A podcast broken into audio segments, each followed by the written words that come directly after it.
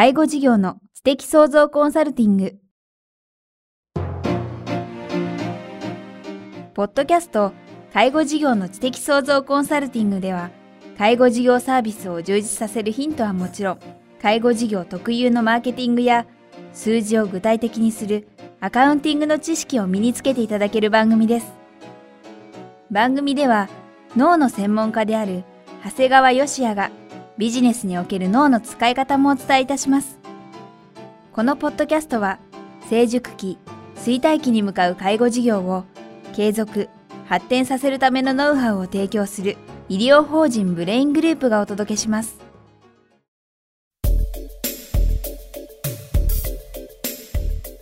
皆さんこんにちは。ナビゲーターの早川洋平です。介護事業の知的創造コンサルティング。今日は第40回お届けします。長谷川さんよろしくお願いします。よろしくお願いします。さあ、えー、前回はですね、入浴サービス、自宅での入浴サービスについてお話を伺いましたが、今日はどんなことについてお話を伺えるんでしょうか？まあ、前回ですね、入浴方法にはですね、3つある、まあ、という話をしたんですね。で、まあ、1つは、えー、在宅での訪問介護によるですね、入浴解除。はい。で、二つ目が訪問入浴というお話をしたんですが、まあ、いわゆる三つ目としてですね、はい、いわゆるデイサービス。デイサービスと言ったりですね、通所介護というお話をしたりという言葉で使ったりするんですが、はい、そのお話をしたいと思います。はい。で、実はサービス受給者数はですね、53.7万から126.8万と、2.4倍に急増しているんです。すごいですね。で、急増してるだけでなくて、絶対数も多いですよね。126.8万、確かに。これ、下手するとですね、もう、訪問入浴のですね、もう15倍とかそういう世界になるんですね。で、またですね、いろんなデイサービスがありまして、規模もですね、10名以下の小さなところから、はい、それこそ35名以上の大規模なところまでですね、本当にえー、いろんなバリエーションがあるのがこのデイサービスであります。長谷川さんご自身もあのデイサービスを実際やってらっしゃるんですよね。そうですね。うちもそれこそ大小、またサービス内容もいろいろ含めてですね、えー、8箇所のデイサービスを今やって。8箇所そうですね。8箇所なんですが、まあ、うちはまあいろんなサービスをやってるんですが、えー、特にですね、一般的なまずデイサービスの話をするんですが、はい、それこそ介護保険が始まった頃のデイサービスっていうのはですね、一日ですね、要介護者さんをお預かりして、ええ、まあ午前中にお風呂に入っていただき、で、お昼ご飯を食べて、で、午後はレクリエーションを行うっていうのが、まあ、いわゆるデイサービスだったんですね。はい。で、こういったあの、いわゆる従来型のデイサービスですとですね、まあ最近ではやっぱりいろんなこう、要介護者さんからの要望にはなかなか応えられなくなってきてるんですね。で実際ですね、こういう今までの従来の方ですとですね、いわゆるこの、やっぱりレクリエーションというのに抵抗がありまして、はい、もう女性の比率がどうしても多くなっちゃうんですね。ですからもう、場合によっても80%以上が女性という施設もあるぐらいなんですね。あそうなんですか。あの、ちなみにそのレクリエーションっていうと、ど、どんなものなんですか？えー、これはですね、皆さんもですね、想像していただきたいわけなんですが、はい、例えばですね、午後からですね、こうみんなでですね、例えば風船を運ぶんでみたりですね、えー、まあ、いわゆるクイズをやってみたりですね、僕から言うといわゆるお遊戯に近いようなところがあるんですね。うん、で、これどうですか？男性としてですね。人によっては抵抗あるですよね。そうですね。特にやっぱり男性の方はですね、抵抗がある方が多いもんですから、そういうレクリエーションを主にやってるところではですね、まあ一旦男性が参加してもですね、もう次からは行きたくないって言われることが結構あるんですね。うん、はい。ですから私もですね、できたらこういう従来のデイサービスではないパターンにしたいなというのをずっと思ってまして、私自身がデイサービスを行うにあたってですね、まあいろんなところちょっと調査をさせていただいて、まあ特に全国の中でもですね、介護事業を行っている、いわゆる医療法人系のグループを、まあ7、8箇所、えー、調査をさせていただいたんですね。はいまあ、この方法はですね、僕は実はこういうやり方があるとは知らなかったんですが、はい、まあ、いわゆるうまくいってる授業を徹底して分析するっていうのは、こう一つの経営手段としてあるそうなんですよね。勝っているビジネスモデルじゃないですか。そうですね、うん、で。そうするとですね、あの、それほど介護事業っていうのは、こういろんなバリエーションがあるわけではないもんですから、はい、まあ何か、あの、共通点が見えてきたんですね。具体的にはどんなものが？そうですね。あの、まあ、結論的に言うとですね、もう、まず初めてデイサービスをやるときに気がついたわけなんですけど、デイサービスは一箇所では無理だということですね。あそうなんですか。はい。一箇所では限界があるんですね。はいで、デイサービスのサービス提供にはですね、どうも4つの形態があるってことが大体分かってきたんですね。4つ。はい。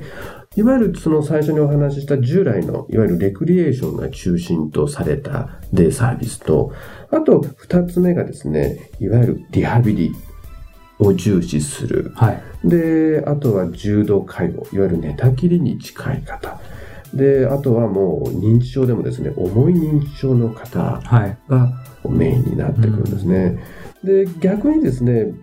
やっぱり一箇所で4形態を受けてしまうっていうのはですね、やっぱりこれは絶対利用者さんからはクレームが来るんですね。はい、これ、あの、現実にやっておられたらすぐわかることなんですけども、例えばですね、要介護者さんが私はリハビリをやりたいと。リハビリをやりたいと思ってデイサービスに行ったとします。そしたらその横でですね、えー、ベッドでもう一日横になってるような寝たきりの人がいる。で、その他フロアではですね、大声を出して騒いでる認知症の方がいるっていうとですね、これお互いに不満が出てしまうんですね。そうですね。ですからそれをですね、もうとにかく避けるためにはですね、もう一つ一つのデイサービスにですね、うちはここ、ここのデイサービスはこういう目的、ここのデイサービスはこういう目的という目的意識を、あの、きちっと持つ必要があるんだってことを、実はもうデイサービスをオープンする前から分かってましたね。じゃあ最初から長谷川さんご自身はもう一箇所じゃなくて複数にっていう。ってことですね。だから最初まず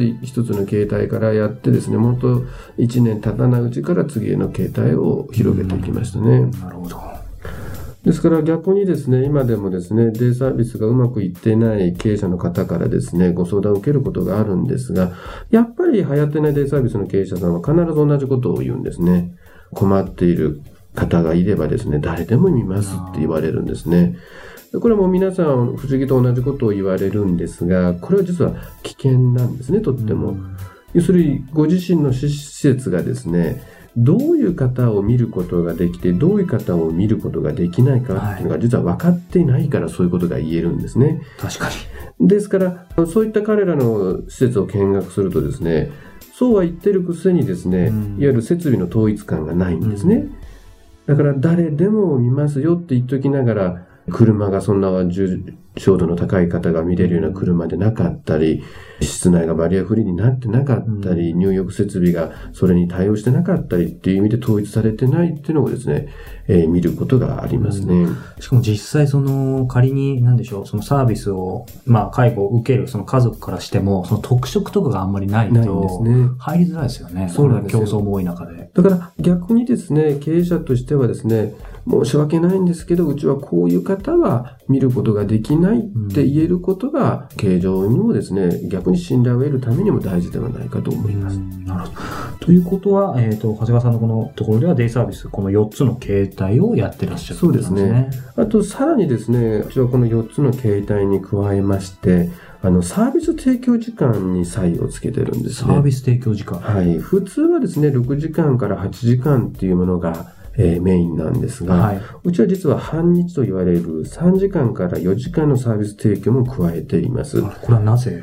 これはですね、うちも実験的にやって、あまりにもうまくいってる形態なんですが、はい、いわゆるこう、リハビリを目的とする人たちってのはある一定数見えるんですが、はい、そういう方々はですね、お風呂も食事も不要って方が見えるんですね。ですので僕はもうここへリハビリに来てるから、もうお風呂も食事も家でやるからいいよっていう方がおられる。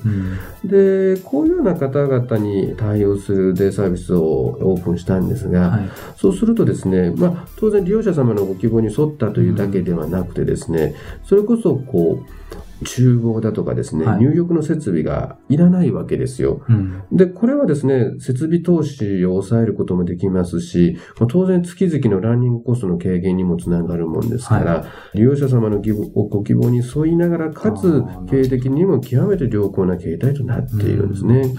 あの、まあ、いろいろ積み上げていくサービスも当然必要だと思うんですけど、こうやって一つのサービス、今までみんなが考えていなかったところを細分化するっていうのも一つのヒントかもしれないですね。これは、あの、とてもおすすめな形態であります。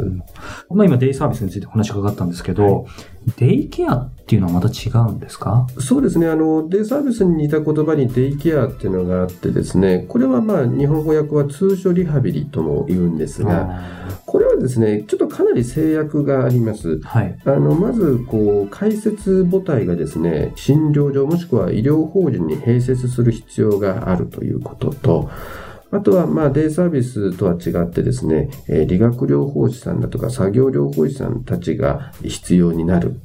ですが、その割には介護報酬が優遇されていないということであるもんですから、ですから、まあ、デイケア単独での事業展開というのは基本的にはあまりなくてですね、はい、まあ、うちのような医療法人グループなんかがですね、デイサービスを展開していく中で、デイケアも組み合わせていくというような形態であってですね、実際的には、あの、それほど大きな差はないと考えていただいて結構です。やはりこの番組のたびたび出てきているこの組み合わせっていうのは一つ重要となりそうですね。そうですね。特にまあ医療法人系のところであればですね、従来のデイサービスにデイケアも組み合わせるというのも重要になってくることになります。はい。えー、介護事業の知的創造コンサルティング。今日は第40回、えー、デイサービスについてお話を伺いました。長谷川さんありがとうございました。ありがとうございました。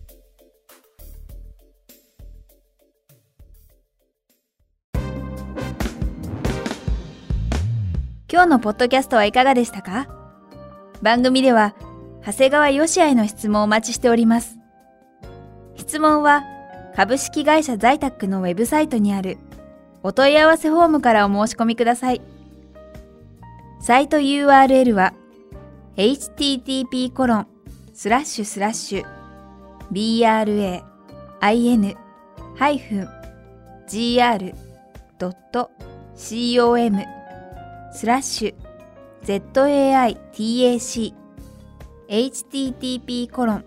スラッシュスラッシュブレインハイフン gr.com スラッシュ在宅です。それではまたお耳にかかりましょう。ごきげんよう。さようなら。